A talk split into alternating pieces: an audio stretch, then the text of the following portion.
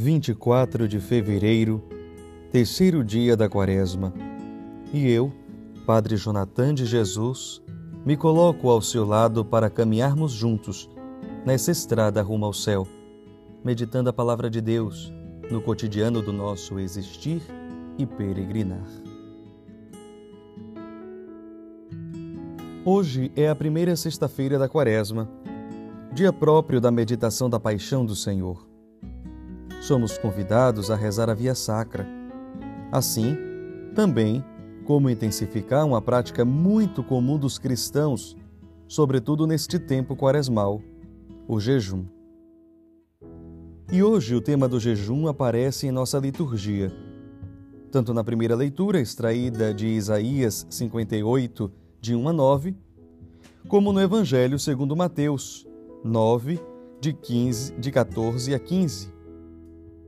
Vejamos, a prática do jejum precisa ser vista por nós por, com muita maturidade, pois tantas vezes é uma prática muito mal compreendida, até mesmo extremada.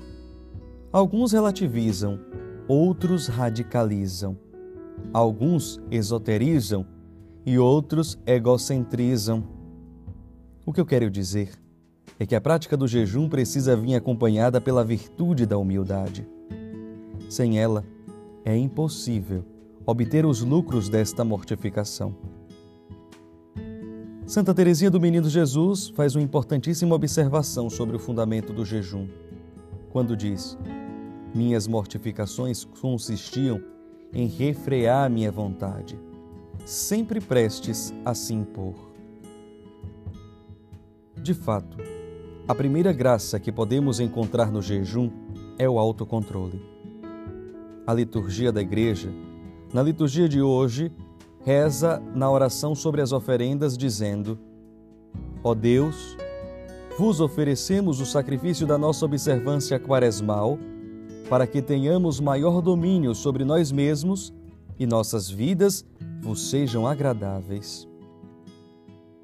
A prática do jejum tende a colocar cada coisa no seu devido lugar, orientando nossa vontade para vivermos uma vida em atenção plena e não uma vida impulsiva.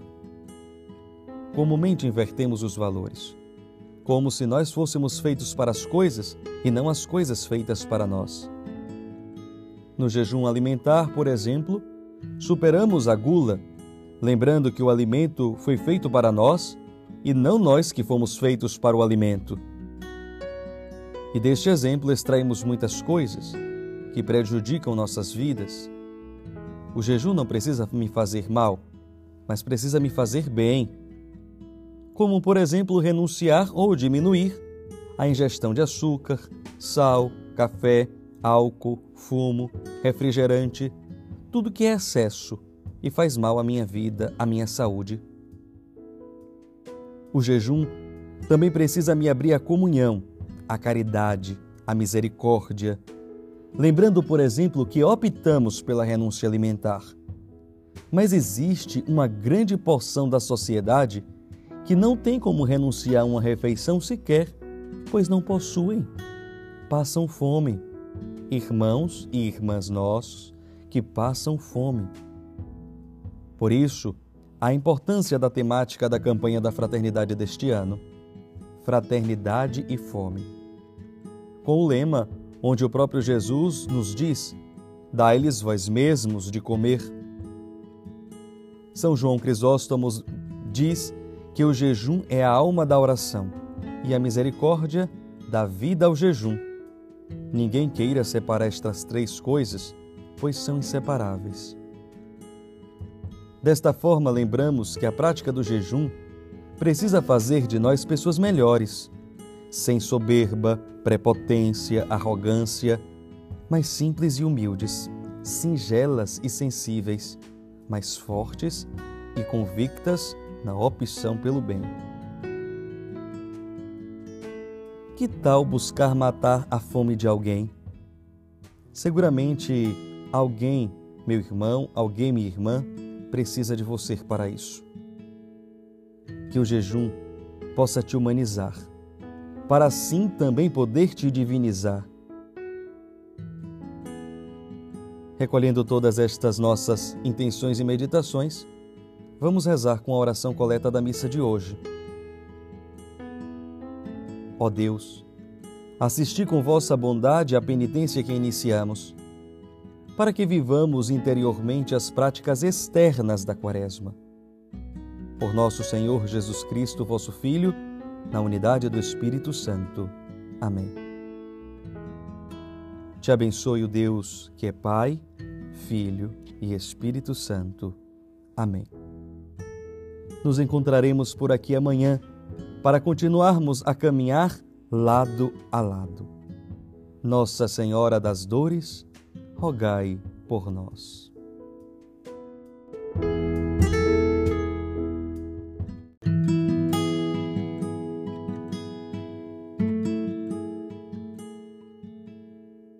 Vinte e cinco de fevereiro, quarto dia da quaresma, e eu, Padre Jonathan de Jesus, me coloco ao seu lado para caminharmos juntos nesta estrada rumo ao céu, meditando a palavra de Deus no cotidiano do nosso existir e peregrinar. No Evangelho de hoje, Lucas 5, 27 a 32, encontramos Jesus dizer: Eu não vim chamar justos, mas sim os pecadores. O contexto da fala do Senhor é muito interessante pois ele havia acabado de retirar Levi, ou Mateus, como costumamos conhecer, da coletoria de impostos, pois era publicano. Seu ofício era repudiado pelo seu povo. Viam nele um traidor de sua própria gente. Cobrava impostos, tributos, além do devido, de forma injusta, e por isso, além de considerado traidor, também era considerado ladrão Jesus lhe disse: Segue-me. E honestamente, podemos nos perguntar: o que Jesus viu nesse rapaz? Ou até mesmo julgar: por que esse e não aquele? Pois é, os fariseus e mestres da lei também tiveram esta mesma inquietação ao ver Jesus à mesa com pecadores. Gostaria de lembrar uma frase de Albert Einstein que ouvimos e já se tornando até clichê, mas de uma plena verdade. Deus não escolhe os capacitados, capacita os escolhidos. Em toda a história da salvação, assim faz o Senhor. Chama, capacita e envia a emissão. Podemos encontrar a resposta destas nossas perguntas através do evangelista Marcos 3, 13 onde ele afirma: chamou os que ele quis. O que achamos? Que aquele que Jeremias, o profeta, afirmou que sonda o coração e examina a mente, iria se enganar com aquele que escolheu? De jeito nenhum. Aqui hoje podemos nos colocar de dois lados. O primeiro, sentados na coletoria de impostos, ou seja, no lugar da nossa indignidade, infâmia, pecado, no lugar onde sabemos que não está legal, mas insistimos. E nesse lugar, irrompe a presença do Senhor que te chama, que te faz um convite, que te resgata. Queira Deus que tenhamos a mesma prontidão que ele, Levi, que largou tudo, deixou a mesa coletora e seguiu mas infelizmente também podemos estar do outro lado da mesa o do julgamento, da condenação, do prejuízo, do preconceito, onde julga os outros sempre inferiores a você, menos santos, menos sadios, e por aí vai. A resposta de Jesus é plena de objetividade. Não vim chamar justos, mas sim os pecadores à conversão. Mas opa, atenção! Não nos chama para nos acomodar com a vida antiga. Ele, o Senhor, compreende, entende, mas chama para uma vida nova. Aqui, chamada de conversão no grego é metanoia, mudança de mentalidade. A conversão que o Senhor nos chama não é estética meramente, não é algo eh, simplesmente externo, é mais profundo, é na mente, é na alma, é uma mudança também ética.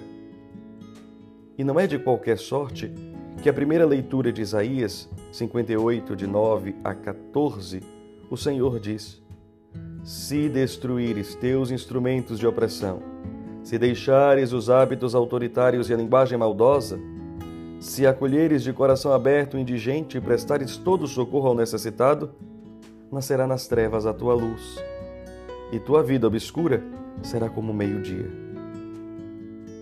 E podemos nos perguntar seriamente: qual a coletoria que preciso abrir mão, deixar, abandonar para seguir melhor a Jesus, para ser uma pessoa melhor?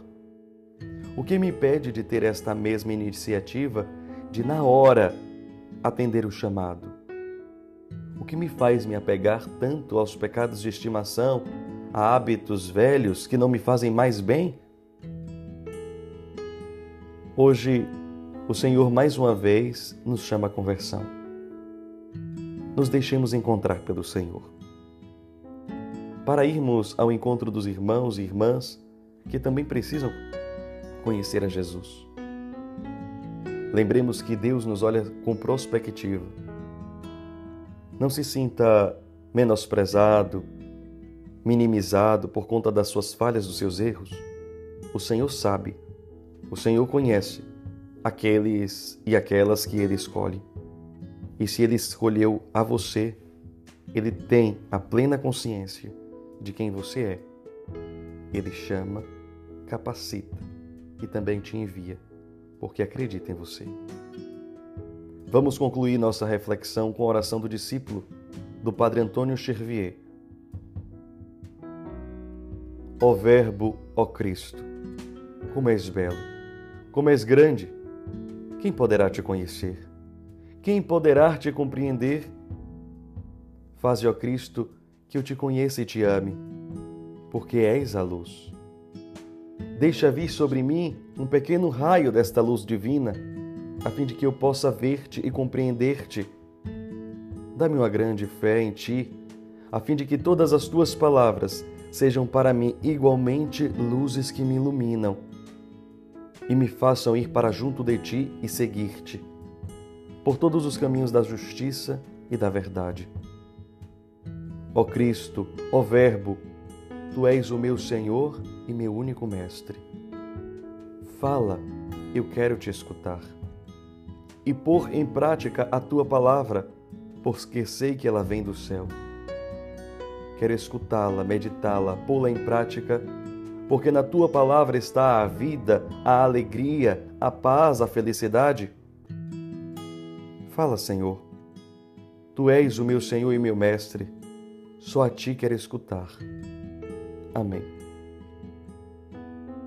Que desça sobre ti e toda a sua família a bênção do Deus Todo-Poderoso, Pai, Filho e Espírito Santo.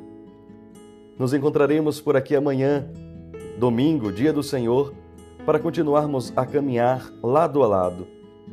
Maria, refúgio dos pecadores, modelo dos seguidores e seguidoras de Jesus, rogai por nós.